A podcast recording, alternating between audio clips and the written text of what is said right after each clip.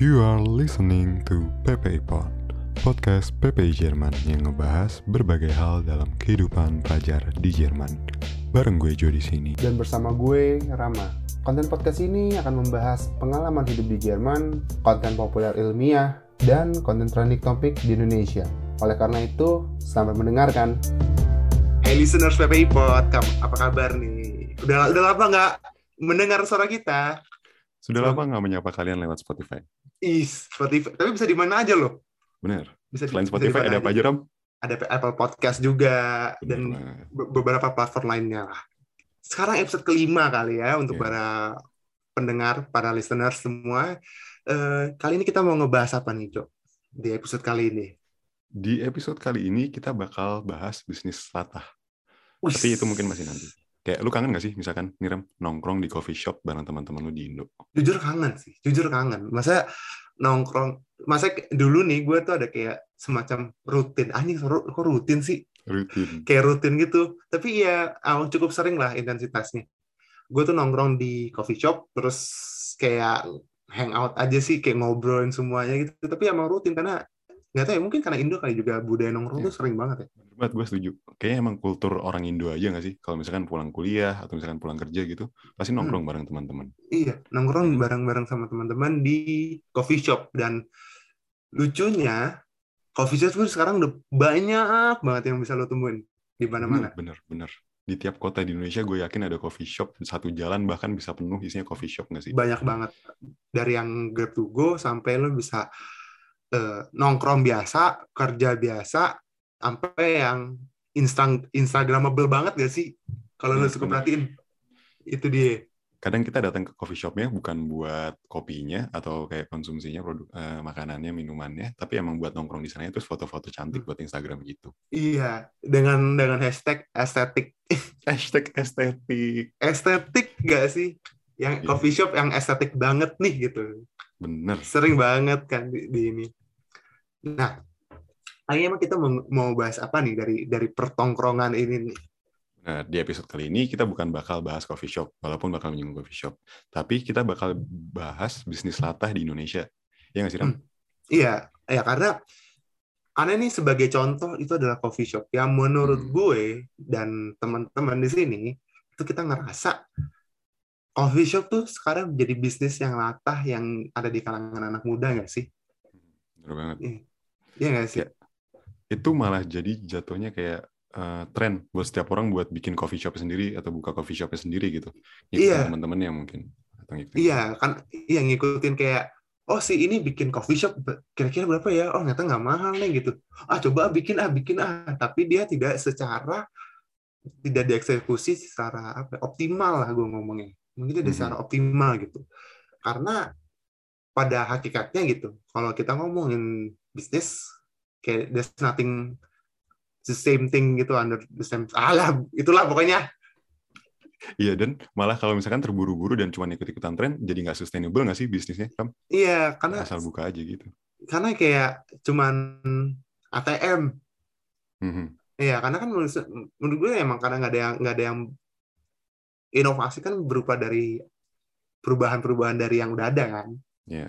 Iya. Sebelum lebih lanjut, by the way, ATM ini bukan anjungan tunai mandiri ya, tapi amati, tiru, modifikasi. Modifikasi. Nah itu, bisnis. nah itu tuh menurut gue tuh konsep yang apa ya, yang udah paling paling sering digunain gitu di di Hmm. zaman sekarang gitu. Karena misalkan kalau lu mau nyari, gue inget banget nih kalau ngomongin bisnis kayak apa konsep ATM ini, Mhm. itu dari omongannya Panji Pragiwaksono stand up comedian. Iya.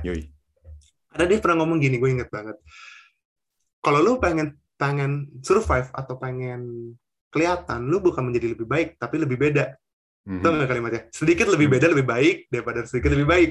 Itu gitu gue inget betul, banget. bener banget tuh. Sedikit lebih beda, lebih baik daripada sedikit lebih baik. Bener banget. Iya, itu tuh menurut gue tuh kayak iya lagi kayak benar gitu karena semua orang kalau lebih mau lebih baik tuh juga nggak kadang nggak kelihatan gitu. Tapi karena dimodifikasi itulah jadi sedikit lebih beda gitu. Jadinya lu bisa ngeliat oh ini orang beda nih tempatnya beda nih kayak misalnya cara bisnis oh ini lebih estetik lah oh ternyata ini lebih cozy lah itu kan karena beda, perbedaannya itulah Balik lagi ke ATM nih. Ram, Hmm. kayak amati, tiru, modifikasi. yang Hmm. gue kadang sering lihat tuh orang-orang Indo tuh suka banget yang tiru nih. Misalkan kita ngeliat Ah. temen kita atau misalkan saudara kita buka coffee shop dan kita juga ikut-ikutan buka coffee shop. Hmm. Yes, itu gue gue sering sering banget gitu. Cuman terkadang yang gue nggak tahu kenapa ngerasa perbedaan antara satu bisnis dengan bisnis lainnya karena kita ngikut-ngikut itu malah jadi kayak jatuhnya kayak plagiat terus Mhm. lubung lah. Nah, Plagiat terselubung, benar. menurut gue tuh kayak esensinya jadi kurang gitu karena lu terlalu hanya latah aja baik lagi. Karena lu terlalu terlalu, terlalu copy paste aja sesimpel bentuk fisik atau bentuk prinsip usahanya atau even peralatannya gitu yang dipakai. Oh ternyata dipakainya barangnya ini. Jadi semua disamain gitu. Hmm. Kopas aja gitu. Desainnya sama, semua sama gitu. Ya, lu ngerasa nggak sih ada beberapa beberapa bisnis yang lo lihat gitu, misalkan di di kalangan anak muda dan di Indo, khususnya di Indo ya. Lu ngerasa nggak sih ada yang kayak ini sebenarnya sama deh sama semua yang lain ini sebenarnya. Yes, yes, yes. Bener. Tapi menurut gue beberapa hal mungkin kalau mereka nyontoh dari usaha lain masih nggak apa-apa sih. Kayak yang lu bilang tadi mungkin peralatan yang mereka pakai atau misalkan kayak cara kerja mereka atau kayak prinsip usahanya misalkan buka coffee shop. Sebetulnya menurut gue itu nggak masalah.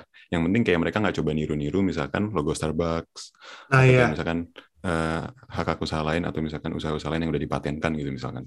Hmm. Menurut gue itu nggak apa-apa sih. karena kan juga kalau sekarang sih eh udah ada namanya apa H- HKI ya hak kekayaan intelektual kan. Hmm. Cuman permasalahannya ada beberapa yang ini menurut gue ini menjadi pertanyaan gue sendiri gitu. Hmm. Gimana caranya lo apa ya mengkristalisasi ide gitu, Hmm. menjaga ide. Karena misalkan kayak gini, ini nih ini sering banget sering terjadi di dalam hal eh, desain yang berbau desain visual gitu. Karena kan Hmm. visual, misalnya desain lu lu bisa lu PNP gitu, plug and play ke bisnis yang lain gitu. Bener. Kayak kayak misalkan ambil contoh, let's say setelan-setelan eh, Blue Bottle Coffee-nya Jepang gitu ala-ala. Tiba-tiba Yes, yes. tiba-tiba suka orang apply gitu. Karena itu kan karena desain gitu, nggak ada nggak ada ininya kan, nggak ada nggak ada patennya gitu. Mhm. Nah itu tuh itu gimana gitu masalah. Itu tuh menjadi pertanyaan juga buat gua. Dan mungkin beberapa temen yang mendengarkan juga ngerasa, iya gimana ya caranya gue menghindari eh, ide gua ini terreplikasi gitu. Lu ngerasa juga itu nggak sih? Benar-benar. Dan gua ngerasa kalau misalkan lu punya ide yang bagus misalkan atau inventions, invensi yang Hmm. bagus, kayaknya emang harus dipatenin sih mau nggak mau zaman sekarang. Biar Iya ide sih. itu resmi punya lu dan terdaftar gitu atas nama lu. Cuman zaman sekarang mah strategi bisnis ATM menurut gua lumrah banget sih. Kayak lu pertama Iya. amati misalkan bisnis yang berhasil, terus lu coba tiru dan pada akhirnya mau nggak mau lu bakal modifikasi juga biar lebih cocok Iya. dengan gaya lu misalkan. So, ya jadi jadi jadi. Nah itu dia menurut gua di modifikasi itu sesuai dengan taste lu gitu. Jangan lu plek-plekan taste yang orang juga lu pakai gitu. Karena apa sih approach-nya bakal beda sih kalau menurut gua ya. Iya nggak sih? dan ya dan itu sih mungkin yang jadi pertanyaan akhir lo bikin sesuatu yang lebih lebih diri lu sendiri nih lebih otentik mungkin atau yang sesuatu yang udah dicoba dan emang laku di pasar mungkin. Iya. itu menjadi pertanyaan utama.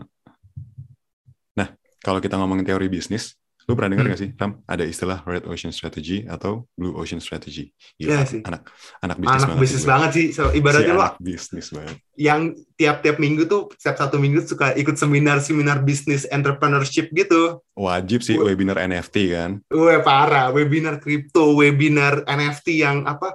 Cara lu bikin roadmap gitu-gitu. Ih, keren banget sih ini kawan gue. Anaknya sih entrepreneur banget nih kayaknya.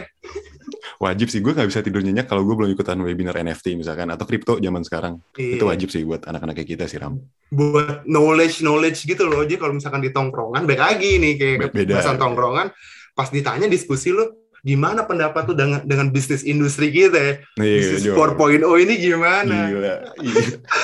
Si, Si nyampe. Si nyampe. Hmm. Aku Tapi lebih, aku aku lebih nyaman bahas nuklir. Ih, wow. Energi, semua butuh energi kapan? Iya. Tidak semua manusia, karena manusia butuhnya kopi. Nah, itu kan bisnis sekarang Benar. buat, Buat apa energi. kita jualan nuklir? Betul. Oke, ngomong-ngomong kayak teori bisnis yang kita bahas tadi, kayak red ocean strategy itu, artinya lu kayak compete di market yang udah ada sih. Iya. Dan lu mencoba mengalahkan kompetisi-kompetisi lu. Hmm. Mungkin bisa dengan misalkan apa ya, kayak lu jual barang yang harganya lebih murah misalkan, atau Iya. kayak hmm, melayani Diferensiasi sih. customer, benar, melayani uh, segmen customer yang misalkan belum dilayani gitu sebelumnya sama bisnis-bisnis yang ada. Nah. Terus kayak Apa? intinya kalau red uh, red red ocean strategy itu buat gue kayak lu compete di market yang udah ada dan lu mencoba mengalahkan kompetisi-kompetisi lu itu sih. Hmm, iya sih, karena kalau misalnya kita ngebangun kayak bisnis patah gitu, itu pasti udah udah masuknya ke red ocean gitu. Maksudnya Mhm. secara industri itu tuh udah berdarah banget gitu. Maksudnya persaingannya tuh udah udah gesek-gesekannya udah udah udah yang parah gitu. Lu udah udah kan menurut gua ini udah bukan berbasis inovasi, cuman udah berbasis eh, yang tangible semua gitu. Karena lu persaingannya udah udah udah keras banget gitu. Masa pertumbuhan inovasi mungkin lebih sedikit. Ini gue nggak tahu, cuman ini sekedar opini gue aja. Cuman kalau misalkan persaingan red ocean itu tuh ibaratnya lo bersaingan bersaing di kolam yang penuh ikannya gitu. Ibaratnya lu untuk dapetin satu makanan ikan lu satu pakan ikan lu rame aja rebut-rebutan gitu. Dan lu ibaratnya the bigger the fish, ya itu pasti yang bisa makan duluan gitu. Sedangkan kita buat buat kalian yang besar tuh bagaimana gitu ibaratnya. Iya, dan jatuhnya kita cuma masuk ke kolam dan berusaha menjadi ikan yang paling cantik atau paling menarik sih di kolam itu. Iya. Kalau. Nah. Dan jatuhnya mau nggak mau pasti turunnya ke bisnis latah. Iya, itu dia, itu dia. Bener. Dan Kayak namanya aja tuh latah. iya ikut-ikutan nih gitu kan, Iya. ikut-ikutan gitu bikin kayak toko kopi. Nah kita bisa, nah ini ini mumpung mumpung karena tadi tadi kita ngomongin kopi, mungkin ini akan lebih real kalau kita akan membahasnya dari eh, sudut pandang dari satu industri aja itu which is coffee shop aja deh gitu. Yang mendingan nah, untuk eh, pembahasan selanjutnya gitu. Itu kan jauh Hmm. lebih terstruktur jadinya kan enak. Benar, kita ngambil contoh coffee shop di sini. Tapi bisnis latah ini di Indonesia banyak banget dan gak cuma coffee Iya. shop ya Ram ya. Ada kayak Hmm. misalkan es Milo yang lagi ngetren. Oh iya, Biasanya makanan dulu. sih ngetren di Indo. Es Milo, bener. Lu tuh sempat ngerasain nggak? Sempet apa? Ngerasain nggak yang si es kepal Milo ini? Jujur nggak, tapi gue bisa ngebayang rasanya sih. Wah itu epic banget men, sumpah. Lu dari kayak event nih yang kayak lu food court food court di mall, Hmm. sampai lu ke warung ke belakang rumah lu, tuh ada gitu ibaratnya. Dan Bener kan? rasanya tuh sebenarnya ibaratnya lu modal es serut tuh yang terus dikasih Milo yang di, dibikin kental lah, udah selesai sesimpel itu. Dan itu ngetren banget, bener-bener sangat ngetren tuh kayak gue sampai penasaran kenapa sih orang pada ngetren banget gitu. Gue coba sih sebenarnya ya, ya gitu aja sih. B Gitu. aja kan? B aja. Nah, ini yang cukup menarik sih. Tapi mungkin ntar lu bisa ngasih contoh yang yang lain gitu. Cuman ini sudut pandang gue gitu. Kalau misalkan bisnis latah tuh terkadang nggak semuanya bisa survive deh. Bener, Setuju nggak sih lo? bener-bener. Dan dan gue rasa juga konsumen pasti bosan gak sih? Kalau misalkan dari mall misalkan atau sampai warung belakang rumah semuanya jualan es Milo gitu misalkan. Ah. Kayak lu bisa nemuin itu dan pada akhirnya lu bosen sama itu. Iya, kan udah, udah terpapar gitu, terpapar gitu. Jadi juga kayak apa namanya? Ada yang lain nih yang waktu itu sempat kayak berapa tahun terakhir gitu. Mhm. Kayak 2020 something deh. Ini Croffle, Croffle. Iya bener banget. Lu, lu ngerasain gak tuh Croffle? Itu banyak banget man. Iya, iya. Sampai sekarang juga kayaknya masih banyak yang jual sih. masih masih banyak bahkan tuh kalau kalau lu ngeh gitu bahkan sampai ini masa gue pernah pernah gue nggak tahu ini gue nemu di IG apa di Twitter apa di TikTok gitu sampai saking ibarat saking banyaknya dan menjamurnya itu bisnis croffle sampai dijadiin gini eh, makanan khas Jakarta Selatan itu gue Anjir. lupa itu sumpah itu lucu banget kayak apa kayak eh gue lupa di, di Twitter apa di TikTok gitu. Oleh-oleh khas Jakarta Selatan. Nah itu tuh pasti sa- salah satunya tuh ini eh no- salah satunya tuh si apa croffle ini. Karena lu lu mau dapet itu tuh di mana toko coffee shop ada gitu ibaratnya. Ada croffle masalahnya. Bener. Dan banyak banget yang jualan kayak gini beneran banyak banget ya. Ih banyak Banyak, banget. gitu. Tapi yang namanya juga Ah. cuman tren, iya. Masuk mas calm down kayak namanya juga tren pasti ada heyday-nya, ada kayak masa jayanya gitu, Iya. ada masa sepinya. Ya mungkin sekarang dia. udah ada sepi ya, Ram.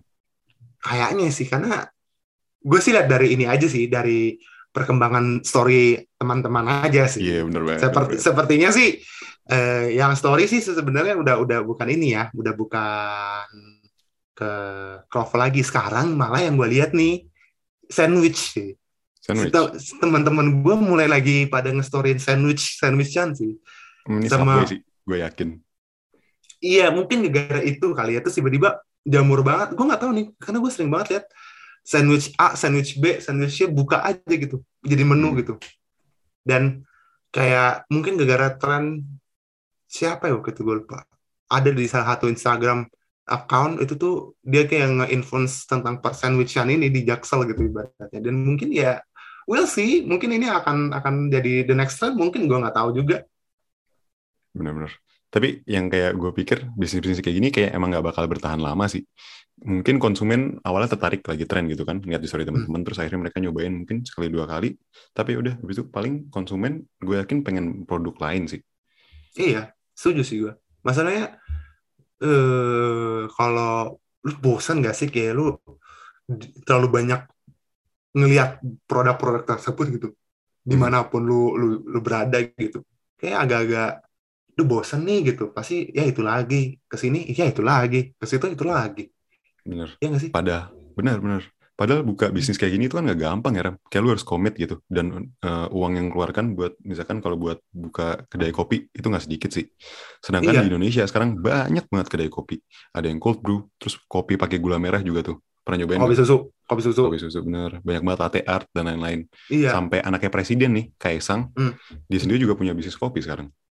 Iya, banyak. Maksudnya tuh kayak menurut gue tuh semua orang sekarang bisa bikin bisnis kopi sih. Karena lu ketersediaan kopi kita tuh juga bagus. Which is bagus sih, banyak banget. Supply itu banyak banget. Terus industrinya oke banget. Cuman ngeliatnya tuh jadi too much nggak sih? Atau mungkin cari pembedanya lah gitu. Hmm. Bener-bener. Nah, gue pengen nanya listeners nih. Kalian sendiri tuh pasti udah pernah kan nyobain kedai kopi di Indonesia. Dan Hmm. kalian punya temen nggak yang sekarang jadi barista? Itu dia, itu dia. Pasti menurut gue ada lah. Hmm. Pasti ada lah. Satu atau dua pasti ada deh yang nyobain Hmm. jadi barista gitu seenggaknya. sekarang eh, gue pengen nanya aja gitu ke ke lo dan mungkin mungkin listeners juga bisa jawab gitu di mungkin tadi postingan IG kita gitu. Eh, menurut kalian bisnis latah tuh bisa sustain gak sih? Hmm. Menurut lu gimana? Iya. Dan kalau buat kalian yang dengerin di Jerman, menurut kalian apa yang jadi bisnis latah di Jerman? Kalau Itu tuh- mungkin ada coffee shop, Itu. ada Croffle, ada es kepala Milo. Cuman kalau di Jerman, menurut kalian apa? Kita tunggu jawaban Iya. kalian di Instagram post kita. Ya itu itu itu, itu menarik juga sih. Hmm. Apakah ini juga juga ini juga akan menjadi pembahasan menarik apabila ini mungkin agak ke mana-mana sih sorry aja gitu. Cuman ini akan menarik ketika ngomongin bisnis latah di Jerman karena di Indonesia menurut gua bisnis latah di Indonesia bisa terjadi karena market tuh suka apa ya craving new new things gitu ibarat Hmm, hmm. lu lu suka kepo sama hal-hal baru gitu sedangkan gue nggak nggak ngerasa di di Jerman kayak ide baru tuh nggak nggak ini ya nggak maksudnya secara secara bisnis ini ya secara bisnis ya mungkin lebih kayak beda deh sama di Indo gitu Bener. Balik lagi kayaknya emang secara kultur beda sih orang-orangnya. iya iya kayak kayak dia dia udah udah udah ngerasa eh, makan murah kayak donor gitu udah udah itu aja udah udah, udah- jangan ibaratnya ibaratnya jangan ada makanan murah yang lain gitu ibaratnya Mhm. kayaknya ini, ini ini opini gue aja sebagai yang baru tinggal di sini gue ngeliat oh ternyata variasi dari bisnis-bisnis eh, yang bisa dikonsumsi harian tuh nggak se semeriah di Indo lah ya Bener, bener, bener. Dan gue ngerasa emang orang Indo pada dasarnya lebih open to new things sih. Dibanding Iya. orang-orang Jerman. kayaknya ya Bener. Tapi ngomong-ngomong kalau soal Jerman, gue ngerasa kayak tahun 6, 70-an, 80-an gitu, donor jadi bisnis latah di Jerman deh. Kayak sampai akhirnya lu bisa menemukan toko donor di tiap jalan di Jerman sih. iya itu di itu, itu, itu, itu juga juga sempat jadi pertanyaan gue gitu ketika gue nyampe gitu maksudnya donor tuh hampir di setiap tempat bahkan di setiap sudut jalan lah gitu ibaratnya Jerman. hampir di satu jalan kok ada ya si donor ini apakah donor ini bisnis latah atau emang ibaratnya quote unquote ini adalah wartegnya versi Jerman gitu Hmm, bener. itu itu itu cukup menarik sih Poin itu tuh yang lu penting yang lu bilang. Kayak mungkin buat gue mungkin awalnya emang bisnis latah. Gue ngerasa ya. Donor awalnya Hmm. mungkin bisnis latah di Jerman. Cuman makin lama orang lihat kalau bis, eh, donor tuh sesuatu yang murah gitu. Yang lu bisa beli misalkan habis party bareng teman-teman pulang malam. Dan donor kan masih buka sampai malam. Makanan yang murah dan cepet disajinya juga dan memang ada market spesial buat mereka gitu. Buat orang-orang Hmm. Jerman di sini. Itu yang gue rasa sih mungkin buat donor ya. oh mungkin tuh ketika bisnis ini ini asumsi dari eh, omongan lu ya mungkin dari asumsi yang tadi lu bilang gitu itu pertama bisnis latah terus itu menjadi culture. Ketika udah jadi culture itu mungkin jadi bisa jadi lifestyle. Ketika bisnis startup itu berhasil. Benar. itu nih ini, ini menarik juga nih. Misalnya gue juga baru baru kepikiran aja gitu. Ketika bisnis startup itu berhasil itu mungkin bisa menghasilkan culture. Culture di lifestyle. Bisa. Yes. bisa tuh Benar. kayaknya tuh kayaknya. Ini nggak tahu sih bener apa enggak Ram, berhubung kita berdua ini kan bisnis konsultan profesional gitu ya. wah parah bro si anak Iya. BCG banget ya sih gitu Wah gila, gila. Aku lebih nyaman ngomongin nuklir sih tapi. Iya. kita bakal bahas kayak sekarang tren bisnis di tahun 2022 nih Ram. Eh, Kayak menurut lu apa sih yang menurut lu bakal ngetren gitu tahun ini? Atau kayak lu udah ngeliat eh, sumbu-sumbu bakal ngetren gitu di tahun ini? Sumbu-sumbu apa anjir? gue gue tuh malah yang yang ini nih dia dari kacamata gue yang gue cuman se, se ngeliat gue aja ya gitu Iya. yang suka doyan itu tuh cuma pasti tuh yang kayak tadi gue bilang sandwich tuh kayak lagi lagi mulai digandrungi lah sama anak Hmm. muda khususnya kuliner ya sandwich karena gue tiba-tiba ngeliat di IG ini boleh boleh Hmm. sebut merek gak sih hopefully bo- boleh Nggak apa-apa lah ya. ya udah ada ya kalau lu buka IG namanya lunch for my husband itu tuh kayak lu bisa ngubah industri sandwich tiba-tiba sekeren itu loh gitu Hmm. itu tuh menurut gua dan dan tiba-tiba lambat tahun tiba-tiba ada gue pernah lihat ada menu spesial menu gitu tapi sandwich spesial menu sandwich itu sih Dan iya bener, itu mungkin satu poin penting tuh. Kayak gue rasa bohong deh kalau misalkan lu cuma bilang selama enak pasti laku. Karena salah satu kunci keberhasilan suatu usaha tuh, menurut gue tuh, kayak promosi yang terus-terusan. Kayak yang bilang tadi, mungkin lu lihat di IG, di story teman-teman lu, atau mungkin dari influencer tuh. Biar biar orang inget terus tuh. ya jadi top of mind lah minimal top of mind tuh eh, ibaratnya lu bisa mengasosiasikan eh mengasosiasikan sesuatu dengan brand gitu ini nih sedikit eh, sharing eh, pengetahuan gitu misalnya kalau brand untuk BRB-nya di top of mind tuh top of mind tuh emang benar itu promosi yang kuat dan lu punya lu sangat dekat dengan masyarakat gitu sesimpel ini kalau kita boleh ngebahas brand ketika lu tau gak sih lu malah lebih sering ngomong brandnya dibandingkan jenis makanannya Yes, bener banget, itu sih. Iya. kayak misalkan lu ngomong mie instan tapi lu, lu sering lebih sering ngomong Indomie Mhm. terus lu lebih sering ngomong aqua dibandingkan air mineral mineral Iya bener, atau misalkan kayak buat pasta gigi, kita sering banget ngomongin odol. odol. Padahal Padahal odol tuh brand. Iya, ya kan bener. kayak nah kayak gitu. Nah itu tuh dan ketika lu sudah sudah di tahap itu itu menjadi lifestyle gitu. Terus ini ini ini, ini juga sempat waktu itu sempat gua ini jadi pembahasan atau bukan gitu. Ketika lu eh, mengasosiasikan eh, kopi dengan lifestyle pasti yang lo ingat langsung adalah Starbucks. Hmm. karena lu lu ketika lu habis beli kopi nih karena buat hari-hari lu gitu. Pasti kopi yang lu beli itu Starbucks. Tapi mungkin kalau di Indonesia berbeda karena banyak toko, toko kopi kecil gitu. Cuman kalau di Mhm. sini lu eh, sering beli Starbucks tuh karena emang itu udah daily life banget. Itu tuh menurut gue tuh udah masuk lifestyle sih.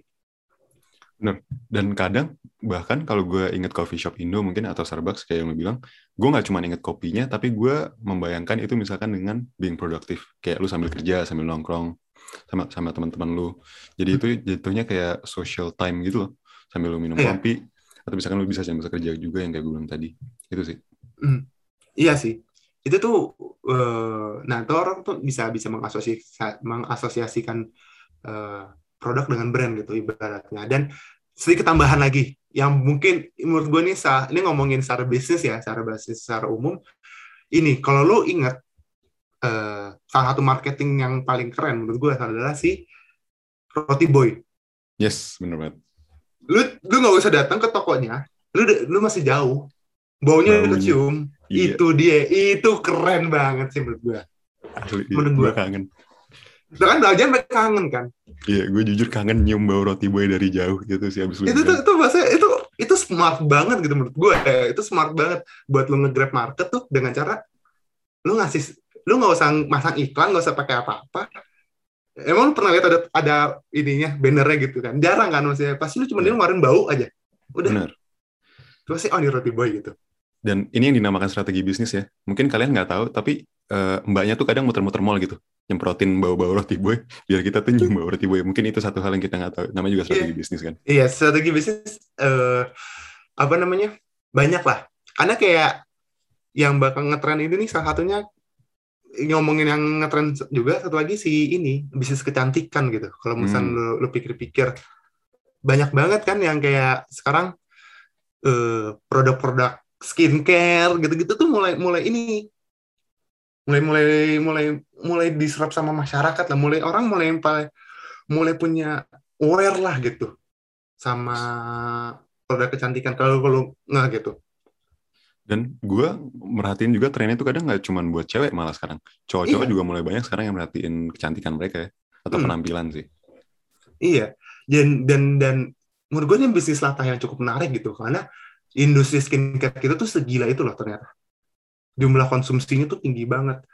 Dan kalau lo kita ngebahas bisnis lagi, seberapa pinternya para eh, pebisnis, kalau lo kalau lo lihat para influencer, para YouTube eh, apa bukan youtuber sih, kayak Insta eh, influencer, selebgram yang kecil-kecil pasti di endorse sama eh, skincare Yes, bener. S- ya sih itulah Ski Scarlett Scarlett ya. Gue pengen ngomongin di Paris Fashion Week, cuman gue lupa lagi. Pengen Iya. nyenggol. itu beda tuh MS Glow MS tapi Glow ya. iya tapi tapi tapi yang menarik nih ini sempat jadi sempat jadi jadi apa ya point of of interestnya gue gitu ngomongin si si Scarlett ini gitu ini tapi ini hal yang baik ya bukan bukan bukan ngejelekin atau apa cuman dia bisa memaksimalin eh, pengguna Instagram kalau lo perhatiin Mhm. Ka- karena apa? Kalau lihat pasti yang di, di upload sama Scarlett tuh pasti yang kecil-kecil, tapi banyak, masif. Hmm. Jadi mungkin quantity over quality mungkin ya. Iya, dia banyak. Dan itu tuh kayak lu, tapi ini tuh langsung lihat selebgram kecil, bahkan mungkin teman-teman lo yang followersnya belum dijadikan, belum jadi kayak selebgram, tapi udah udah banyak kayak sepuluh ribu atau lima belas ribu, pasti tuh udah mulai tuh dikit-dikit tuh ditawarin tuh. Tiba-tiba dia nge-endorse eh, si Scarlett tuh. Yes. Itu tuh- itu menurut gue tuh pinter banget sih, pinter banget gitu. Dan emang zaman sekarang udah digi- digital age, semua orang promosi lewat Instagram misalkan atau YouTube ya, Iya, lewat influencer-influencer ini sih. itu setu- setuju sih gue. Dan sekarang balik, balik lagi ke konsep ATM gitu. Semua bisnis tuh ada gitu. Bahkan kayak ngomongin skincare gitu. Semua juga ada gitu. Cuman balik lagi, lu mau dimodif apanya nih gitu. Misalnya produknya kah atau konten marketingnya yang lu, lu ubah gitu. Karena menurut gue semua orang udah udah udah aware gitu gimana caranya lu menggerap hati para konsumen ini. Mhm. Itu itu yang jadi pertanyaan para si pebisnis si bisnismen ini sih menurut gue ya. Dan gue rasa kalau bisnis kecantikan erat sih hubungannya sama teknologi mungkin yang diciptakan atau yang baru ketemu. Iya, Hmm, Setuju sih Gue gue. baca-baca berita tuh mungkin tahun ini stem cell, stem cell yang bakal Oh, iya. jadi tren baru di tahun ini. Iya. gitu. Wah, Jadi kayak misalkan, iya kayak wah gue sih paham klinik nih. Jadi kayak kalau misalkan ada misalkan sel yang rusak dalam tubuh lo gitu, lo bisa pakai stem cell dan itu akan memperbaiki sel yang rusak di tubuh lo sih. Itu bakal berkembang. Wis, gila, lu ke knowledge akan perhal klinik, skincare, beauty product tuh mentoknya tuh parah ya gitu ibaratnya. Padahal kita nggak baca skrip sama sekali loh. Kayak, Waduh, iya kita improv banget nih berdasarkan im- knowledge kita doang nih kayaknya. gila berdasarkan pengetahuan. By the way, buat tim script writer tinggi tinggi banget. Udah nulisin skrip ini. Parah. Tapi Shout out tapi dia tetap dipakai, tetap dipakai. tetap. Tapi emang keren banget sih maksudnya. si paham skin, si paham stem cell. Paham banget tuh. Nah, Wow. Tapi berhubung topik kecantikan ini selalu booming nih, Ram. Hmm. Kayak kesempatannya itu banyak diambil orang tuh buat jadi lahan kehidupan mereka juga. Mungkin bisa jadi reseller atau dropshipper.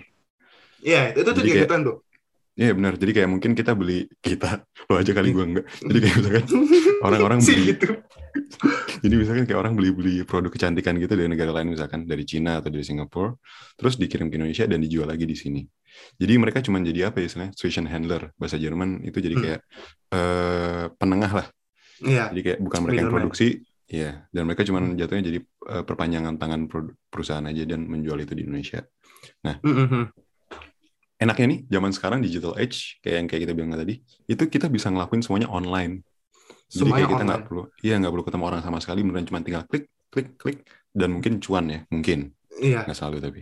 ya cuan lah karena kan yang kita tahu gitu dari pamer flexing aja itu Hmm. bisa dapat subscribers yang in- investasi bisa Benar. kaya gitu kan Iya, kalau 500 bohong ya. iya yang bohong aja bisa gitu padahal lu cuma vaksin kaya doang tuh 500 m lo itu Bener, Lu bener. capek. Gila, gila. lu capek-capek mikirin nuklir buat kasih makan keluarga Walaupun akhirnya flexing-flexing gitu berakhirnya di penjara ya. iya Nggak apa-apa, tapi kan yang penting sempat kaya. iya Nah, kesempatan usaha lain nih buat kalian mungkin yang tertarik untuk menjadi mandi, menjadi mandiri tahun ini tuh bisa bisa jadi bisa aja kalian jadi youtuber jadi influencer. Langsung kita tanya Rama sebagai influencer nih. wow Nah, sangat kayak- eh follow- followers lu aja lebih banyak kayaknya Eh? followers followers lu aja kayak lebih banyak deh followers orang yang kerja di DW anak anak Indo di Jerman itu yang lebih mentok gitu si nyampe Jadi si cocok nih kita berdua nih ngomongin youtuber dan influencer nih. Jadi kayak karena kalau banyak kalau followers kita ya. Nah, ini nih lahan, lahan bisnis yang emang selalu berkembang sih gue rasa. Kayak Parah. kalau misalkan ada sesuatu yang menarik dikit aja dari hidup lu, lu bisa nih jadi youtuber atau jadi influencer, ya nggak sih Ram? iya setuju setuju setuju banget nih karena kan kalau nginget lirik lagunya ganteng-ganteng swag kan YouTube. YouTube YouTube lebih dari TV kan Betul, boom. dan dan benar sih di kehidupan kita tuh gue yakin pasti ada aja yang bisa dijadiin bisnis di sini sih. Apa pun konten kita sih, nggak harus punya satu talenta khusus bahkan. Kalau banyak yang nonton, apalagi suka, kayak bisa banget di bisnis ini. Terus kita mm, bisa dapat uang dari iklan, merch, paid promote, lain-lain. Benar nggak sih? Iya. Iya, itu tuh tuh kalau ngomongin yang skill wadidi kan kalau di TikTok kan banyak Iya. skillnya apa tapi followersnya banyak gitu ternyata benar. Pakai tank top aja Iya, pakai tank top aja, betul. pakai tank top aja terus joget pargoy kan kayak wow terus pakai celana-celana gemes training yang pendek-pendek Mm-mm, bener. sering terjadi mencari bahasa yang aman Iya. Ngomong-ngomong kalau jadi youtuber influencer tuh erat ya hubungannya sama mungkin yang sebelumnya kayak kecantikan ya dan Hmm. kegantung gitu, bener ya. I- apa ini beauty privilege nggak sih kalau lu gak kalau lu cakep, ganteng, cantik, pasti aja followersnya bisa lebih cepet naiknya. Ya buktinya salah satunya kan si teman kita ini, si Joe ini kan followersnya ba- banyak kan? Enggak dong, enggak banyak. Nggak gitu dong. Gue tahu followers gue dikit cuman nggak perlu dibahas dong. Dan, yuk follow Instagram gue jangan lupa @joambagau. Jo Kan? titik ambg, oke? Gue tunggu kalian di Instagram. Tiba-tiba ada yang follow. Wah. Tiba-tiba ada yang follow gue kaget sih. Iya, pusing. Berarti pendengar kita, listeners kita tuh support kita. Itu dong, harus pikir. Aduh, By the way, listeners, kalian punya tips and trick nggak nih buat jadi youtuber atau influencer? Tulis ya di kolom komentar. iya, bagi yang punya followersnya banyak, entah di sosmed apa pun, kayak sekarang biasa TikTok gitu. TikTok kan Nah. juga udah udah ngetren banget. TikTok kayak IG kayak eh, terus sama YouTube kayak jadi youtuber kayak gimana sih cara bisa jadi kayak kalian gitu semua kan seru Iya. nih. Jadi buat kalian yang masih dengerin gitu kadang masih dengerin mungkin sampai sini kayak gue pengen nanya punya tips and trick nggak? Tulis aja di kolom komentar atau di mana kayak gitu. Iya. Di di di IG lah bisa lah. Di Bisa, IG-nya IG-nya Jo gitu. Sekali Wow. Wow. DM aja langsung ya guys. Eh, ngomongin kayak teknologi juga. Tadi kan lu udah mention YouTuber, influencer dan sebagainya macamnya. Terus beberapa sekali gue sering banget liat di TikTok, di TikTok TikTok bisnis gitu sih yang nyampe-nyampe itu sih. Itu tuh ada Mhm. namanya affiliate marketing gitu. Affiliate marketing Oh, tuh kayak marketing. Iya, itu tuh sebenarnya tuh itu berhubungan juga dengan eh, konsepnya influencer, blogger. Pokoknya tuh dia eh, third party lah. Ini nih, ini ini juga konsepnya menarik gitu. Lu third party buat eh, bisnis yang ada gitu. Kayak Hmm. kalau misalkan di Indo, affiliate marketing itu bisa dalam bentuk e-commerce juga. Yang ada di Shopee, Lazada, Tokped itu juga bisa bisa jadi affiliate marketing kita gitu. Karena itu ibaratnya jalur, jalur distribusi penjualan kita atau promosi kita dari situ. Oke. Gitu. Nah, ini emang emang lagi lagi ngetren banget karena masalahnya sekarang ini menurut gua nih. Menurut tuh gini nih. Gue nanya ke lo, lu akan lebih tertarik ketika membeli produk itu dari pengaruh pihak ketiga nggak sih? Jujur iya, kalau misalkan teman gue yang promosi gitu barang Iya. ini bagus misalkan atau word of mouth gitu. Nah iya, nah itu tuh, itu tuh salah satu si teman itu affiliate marketing menurut gua, karena dia sudah apa ya, eh, itu skala kecilnya mungkin kali ya, Mhm. itu tuh dia udah, udah udah membantu mempromosikan atau me- menjadi jalur distribusi penjualan juga gitu Hmm. itu dia dan sekarang juga lagi lagi ngetren banget nano influencer di dalam si affiliate marketing jadi kayak nano influencer tuh yang orang-orang skala kecil itu tuh udah bisa jadi lu bisa nge-influence orang juga kok gitu. Mhm. tanpa lo harus punya followers yang tinggi. Nah itu.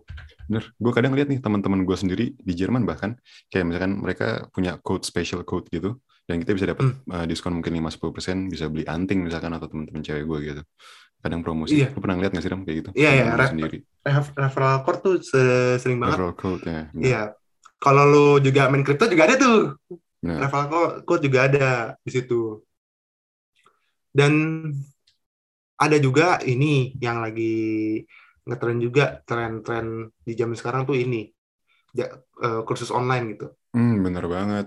Gue kan sebagai anak Indonesia yang lagi ngetren kan kayak tiap minggu dengerin webinar NFT gitu kan. Atau Hmm. kripto gitu kan. Wah, si bener sih, kripto gak sih kayak Bener, bener. eh, marketnya tuh lagi drop gitu kan ih si paham tuh gue Mm-mm. Si anak webinar banget sih gue tuh. Iya kan? kripto dong. Ah. Ya, tapi emang sejak pandemi bener banget sih. Perusahaan perusahaan tuh kayak banyak banget yang membutuhkan kayak tenaga kerja dengan berbagai soft skill. Misalkan kalau lu guru zaman sekarang, guru matematika atau apa, lu bisa buka kursus online. Dan banyak Iya. banget yang kayak gitu. Dan malah menjadi salah satu cara untuk bertahan hidup dalam pandemi ini sih, gue ngerasa. dan bahkan mungkin kayak lo maksudnya siapa pun gitu menurut gue sesimpel gini anak-anak Indo di Jerman juga ini mungkin jadi bisnis peluang juga gitu. Ketika lo lo kan juga di in- di Jerman ini kan udah udah secara knowledge bahasa kan udah udah cukup fasih ya lo paham. Lo juga bisa bikin kelas online gitu sembari gabut. Bener, bikin aja buat ke student-student yang teman-teman lo gitu adik-adiknya tetangga lo adiknya temannya nyokap lo gitu kan. Mau ke Jerman nih mau gini ya udah bayar sama lo harga harga harganya lebih lebih lebih lebih kompetitif gitu kan lumayan juga buat Lebih hidup. murah. iya. Ide gua bagus banget tuh Ram. Gue iya. gak kepikiran kalau dipikir-pikir udah lima tahun di sini berarti di Jerman Iya. dan sehari-hari emang menggunakan bahasa Jerman. Mungkin jadi ide bagus juga tuh kalau misalkan gue buka les bahasa gitu, les bahasa Rusia. waduh Eh, ntar muridnya dari wah jangan deh jangan jangan jangan Putin sehat ya bro. Hentikan perang. Ya lanjut. mendingan nongkrong aja di toko kopi ya daripada perang Iya. dulu ya Ya jangan perang mulu nongkrong aja lah bro. Buka buka Iya. coffee shop aja lu. Da- da- daripada daripada perang mendingan ikutin apa sih kayak pengetahuan perihal metaverse, Ya, blockchain betul. kayak itu lebih keren gak sih kayak gue nyampe nih bor gitu. Iya, Putin ini menurut gue kurang ikut webinar online buat kripto gitu-gitu nih makanya sampai memutuskan untuk perang sih. Ih, Ada gini bro, masalah NFT aja bisa sampai ratusan ribu dolar gitu. Iya. Ini NFT. daripada perang tuh nyobain crovel deh lu, Tin. Waduh, ntar nagih deh, nagih. Nagih. Kan enak banget cuy asli. Ayo Nah. kayak serius serius serius serius. serius. Ya lanjut lagi. File itu joknya nggak apa-apa dimasukinnya kayak aman sih. Nggak ada yang tersinggung. Gue siap Semoga aja. Semoga aja. Semoga aja. ya udahlah zaman sekarang orang Panji ngatain kucing aja yang tersinggung. Jadi ya udah. Iya, iya, ya udah lah ya. Nah. Ya udah. Kemungkinan bisnis lainnya di masa pandemi ini dan tentunya di digital age itu adalah freelance digital marketing. Kayak ngomong-ngomong tentang digital marketing, jadi freelance digital marketing itu juga bisa bikin banyak cuan nih. Setuju nggak Ram? Setuju, setuju. Karena gua sendiri ngelihat ini, karena kan gue juga pengen mencari di industri tersebut lah perihal digital marketing. Dan banyak banget loh, maksudnya peluang peluang digital marketing tuh lagi ngetren banget karena demand supply dan demand itu lagi lagi lagi ada banget nih gitu menurut gua ya. Mhm. Karena apa? Karena ya, kita bisnis udah transisi banget kan dari lu promosi dari offline ke online semua. Cuman online tuh nggak melulu perihal lu post itu lo beriklan gitu, nggak juga gitu. Lu ada ada kok ada konsepnya lah ibaratnya nggak sekedar gamblang lu bikin konten post selesai gitu. Nggak, nggak itu ada ada namanya ada, ada di dalamnya ada banyak gitu. Kayak sesimpel kayak Hmm. digital marketing tuh lu harus ngerti SEO, search engine optimization, terus SEM, terus harus ngerti copywriting, terus al- algoritma dan kawan-kawannya dan behaviornya itu kan juga juga lu harus harus mengerti gitu. Nggak nggak sekedar lu bercerita post gitu doang. Itu menurut gue sekarang kayak digital marketing ini lu juga harus punya skill storytelling yang bagus gitu. Karena lu harus bercerita kan. Siapa maksudnya menurut gue nih siapa pun lu ketika lu mengiklankan diri lu harus punya storytelling yang bagus gitu. Dan ini menurut gue ini akan bergesekan dengan konsep digital marketing itu sendiri menurut gue Yes, karena lu harus si copywriting ini gitu itu itu menurut gue sih Jadi mungkin kalau buat bisnis ini, lu nggak langsung terjun ke bisnis ini, tapi emang ada skill yang lu punya dulu ya, buat Iya. turun ke bisnis ini gitu misalkan. iya kan karena menurut gue itu lebih kom sebenarnya itu kompleks sih nggak sekedar Hmm. gitu aja terus di sisi lain juga yang lagi ngetren metaverse sih Oh iya, itu bener banget yang kita bahas dari tadi.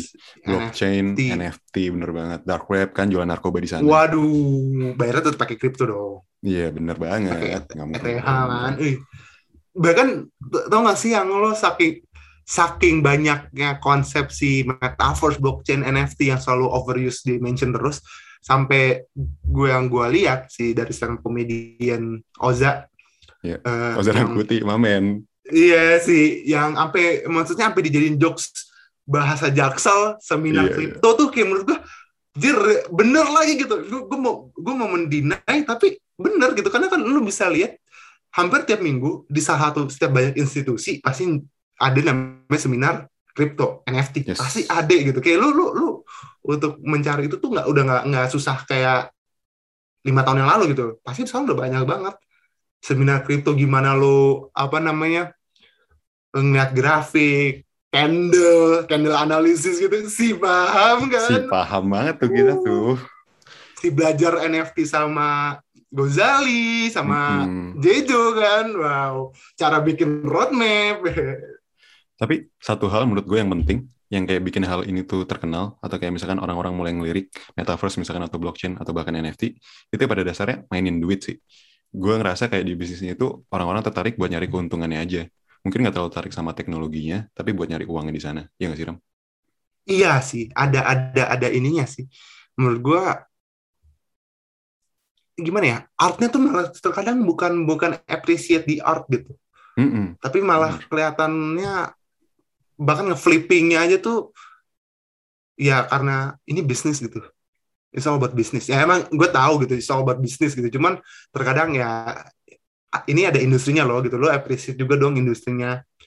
Terlepas itu ininya ya eh, per desainnya karena menurut gue NFT tuh banyak banget yang bagus-bagus banget hasilnya sebenarnya karyanya. Karena kan kayak kayak kalau misalkan lo dengar gitu ambil kan NFT si Gozali gitu. Sampai yang kalau lu non kalau nonton yang di podcast si Dedi dia sampai sebenarnya bilang kena kenapa ini bisa sekedar bukan meme saja ini ada value-nya itu salah satunya ya karena konsistensinya si siapa Gozali itu sendiri Iya. is- itu value banget gitu Yes, banyak yang nggak tahu dia tuh udah upload foto-foto selfie dia yang aneh-aneh itu dari 2017 ya. iya lu Bukan baru mulai kemarin atau dua bulan lalu gitu. Iya, bukan bukan bukan ya baik lagi itu bukan latah kan NFT naik tiba-tiba lo lo ikut ikutan nggak juga gitu karena itu ada konsistensi di situ yang menurut gue mana ada sih yang kepikiran coba Mhm. mana ada gitu itu dia creativity-nya tuh di situ menurut gue dan value-nya tuh ya mungkin bagi se- bagi sega- sebagian orang tuh kayak ya udah gitu. Cuman kayak jadi coba deh gitu. Lu konsisten untuk bertahun-tahun. Nggak susah loh susah loh Iya. menurut gue namanya rezeki ya atau peluang bisnis sama aja kayak kita nggak bakal tahu lu ngelakuin apa aja yang lu suka. Kalau misalkan ada ide yang menurut lu positif kenapa nggak dilakuin aja kan? Kenapa nggak lu kejar aja gitu? Iya. Karena tiba-tiba datang sendiri sama kayak jodoh. Ya nggak ram Iya, is. Karena karena kalau kata Afgan, jodoh pasti bertemu. Ah, gitu gue nggak percaya jodoh Ah. Ya. Oke, bisa mungkin puisi. boleh cerita soal Oh. soal perjodohannya gimana Waduh, eh, Nggak usah, itu ya? lagi bahas bisnis. ya. Ntar, ntar, gak usah dong gak usah lagi ntar, ntar, ntar mungkin ada. Ini kita kita lempar dulu ke para listeners benar cerita percintaan student di Jerman. Indo di Jerman. Oke, buat listeners yang belum tahu, tipis aja kayak percintaan Rama tuh salah satu paling gokil yang pernah gue denger sih. Dia baru aja cerita. Nanti kapan-kapan Nah. kita bahas ya, Ram. Dimasukin dong di episode ya si anjir. Gitu banget. Tapi ya bisa lah. Lanjut lagi. Bisa Ngomong-ngomong plus minus, emang kayak zaman digital age gitu. Patah banget ya. Transaksi. Patah banget. sekarang emang makin melunjak sih. Karena emang banyak banget yang dilakuin semuanya secara digital ya. Kayak misalkan dalam lima tahun terakhir nih, gue pernah baca ada studi yang bilang kalau misalkan sektor fashion tuh ada transaksi e-commerce-nya sampai sebesar 33,04 triliun rupiah. Gila tuh, angkanya 33,04 triliun rupiah. 5 Duit triliun lagi tabungan gue tuh. Hampir nyampe. Hmm, si banyak. si Si banyak. Bukan afiliator tapi banyak duit. Bener. Gue aja masih coba jual ginjal nih kan, sosok. Terus Nah, tapi kedua, apa? Kenapa tuh? Yang kedua kenapa? kenapa rame mau ngomong apa? Enggak, karena karena ini ini ini gue juga juga dengar juga dari YouTube gitu. Ketika si Erigo Hmm. ke US waktu New York, dia bilang di e-commerce-nya dia yang warna oranye yang seharinya dia aja itu setara udah bisa setahunnya dia untuk beberapa tahun yang lalu. Gila. Maksudnya lu bayangin sales penjualan setahun dikongkak jadi satu hari. Lu Iya. si gila nih sumpah gila gue bilang ini tuh secara industri udah udah udah mature banget lah gitu orang sampai udah transaksi tuh udah udah segampang itulah Mhm. dan masalahnya sampai apa namanya sektor wisata juga gitu kan Yes. Kalau ngomongin valuasi tadi, yang soal transaksi e-commerce, yang lo mungkin kaget nih, kedua terbesar tuh Hmm. itu wisata. Bedanya Iya. bedanya 2 triliun sama sektor fashion. iya Terus kita lanjut di posisi ketiga keempat tuh ada mainan sama hobi gitu. iyalah Diperkirakan, ya dan angka ini tuh, lo tau nggak? Diperkirakan tuh bakal naik terus gitu. Apalagi corona nggak kelar-kelar ya kan? Set. iya hobi hobi, hobi aja tuh udah mulai aneh-aneh gue aja sampai nonton di YouTube mungkin berapa mungkin minggu lalu gitu gue juga baru nggak loh di kalau lu nonton channelnya Asumsi Tamiya lagi ngetren lagi Iya iya bener itu gue lihat gokil juga sih. Iya Tamiya, misalnya kayak itu biasanya kayak balik lagi kan ke mainan dan hobi gitu. Mhm. Anjir si Tamiya ngetren lagi dong kayak seru banget nih. Dan pas gue nonton itu yang gokil beneran ada pembalap beneran yang mainin Iya, Tamiya iya, karena uangnya bener-bener. gede. Gue nonton gue nonton. Iya, gitu. Cuma beneran pada ini dan katanya itu secara maksudnya secara perlombaan itu nggak main-main loh menurut gue. Hadiahnya sampai belasan puluhan tuh nggak main-main ya. Ngomong-ngomong soal Tamiya, ini tadi kita pernah bahas nih. Ini kayak brand awareness, padahal itu namanya sekarang istilahnya apa? Mini four wheel drive ya. Cuma Iya, kita masih bener-bener. nyebutnya Tamiya. Oh iya ya si apa Ada. namanya top of mind itu ya. Iya. Benar. Iya benar, itu. benar. Dibahas Tapi juga. itu tuh itu tuh cukup menarik gitu karena negara ini banyak mainan banget. Sama ini sih eh, sepeda tuh juga tuh sepeda tuh udah Ya, mulai sepedaan. sepeda kemarin si siapa Brompton tuh Brompton. Ya lu anak Brompton. sepeda si anak sepeda nih Si anak road Si bike anak- banget tuh gue tuh. parah Parah. parah yang butuh story banget kan tiba-tiba jalan di tengah-tengah jalan tuh set Aduh. tempel-tempelan kan sama yang lainnya gitu kan wih. Iya, keren loh keren loh jalan anjir, road bike. Ya. Kita sudah udah di penghujung topik sih ya dari diskusi maksudnya kita untuk episode ini udah udah kita obrolin diskusi udah banyak hal nih gitu misalnya ada masih ada lagi yang mau lu tambahin perihal topik ini gitu maksudnya pandangan lu atau apa gitu Terus pandangan gue, menurut gue bisnis latah tuh nggak selalu selamanya buruk. Asal lu tahu apa yang lu lakuin dan lu paham betul gitu, lu terjun ke bisnis ini. Karena pada dasarnya menurut gue bisnis latah tuh jelek karena itu jatuhnya lu turun atau jat, eh, masuk ke market yang menurut gue udah overly saturated. Iya Kalau misalkan buat coffee shop, menurut gue mungkin masih ada yang bakal bertahan gitu karena orang Indonesia pada dasarnya suka kopi. Meskipun menurut gue penilaian gue itu sangat-sangat overly saturated di Indonesia. Cuman buat hal kayak es kepal Milo atau kayak croffle yang mungkin eh demand-nya sempat tinggi pas lagi ngetren ngetrennya. Cuman makin Hmm. lama makin turun kan. Itu yang menurut gue rada susah kalau bikin sustainable sih bisnis kayak gitu. setuju setuju sih setuju sih masalahnya ya harus lihat dari industrinya juga lagi sih apa yang Ya. kira-kira ini bakal bisa sustain dan apa yang tidak gitu. Benar. Oke, kalau gitu mungkin sebelum penutup, sebelum kita berpamitan dengan para listeners dari PPI Pot ini, kita jangan lupa untuk dengerin kita di mana aja. Ada di Spotify dan ada Apple Podcast. Nah ya, dan jangan lupa follow di IG at PPI Jerman dan ada website-nya juga. Iya. ppijerman.org. itu dia. Jangan lupa eh, kalian juga mampir-mampir ke websitenya. Siapa tahu ada Hmm. info menarik, terutama si nuklir itu dari tadi kan si Jo udah mention. Benar. Dan kalau kalian penasaran kehidupan pelajar Indonesia di Jerman bisa follow Instagram Rama juga. Rama apa Instagramnya? Rama titik dana titik u Rama titik dan titik U. Dan dan Instagram jangan lupa juga follow, follow Jo. benar. Jo titik AMBG. Iya. Oke, kalau gitu kita akhiri dulu kali ini gimana? Sip, boleh. Thank you banget listeners yang udah dengerin sampai akhir. Kayak jujur gue gak nyangka ada yang dengerin sampai akhir, tapi ternyata kalian dengerin. Jadi kayak udah is- segitu ya penutupan dari gue. Kayak Seru banget. Thank ya, you guys. jujur, jujur speaking kayak itu bikin gue merasa terhormat banget. Kayak thank you. Wow, jaksel parah nih. Oke, kalau gitu ya sudah. Ada gue di sini Rama dan Dan gue Jo di sini. Sampai kita ketemu di episode berikutnya. dadah, bye. Bye bye.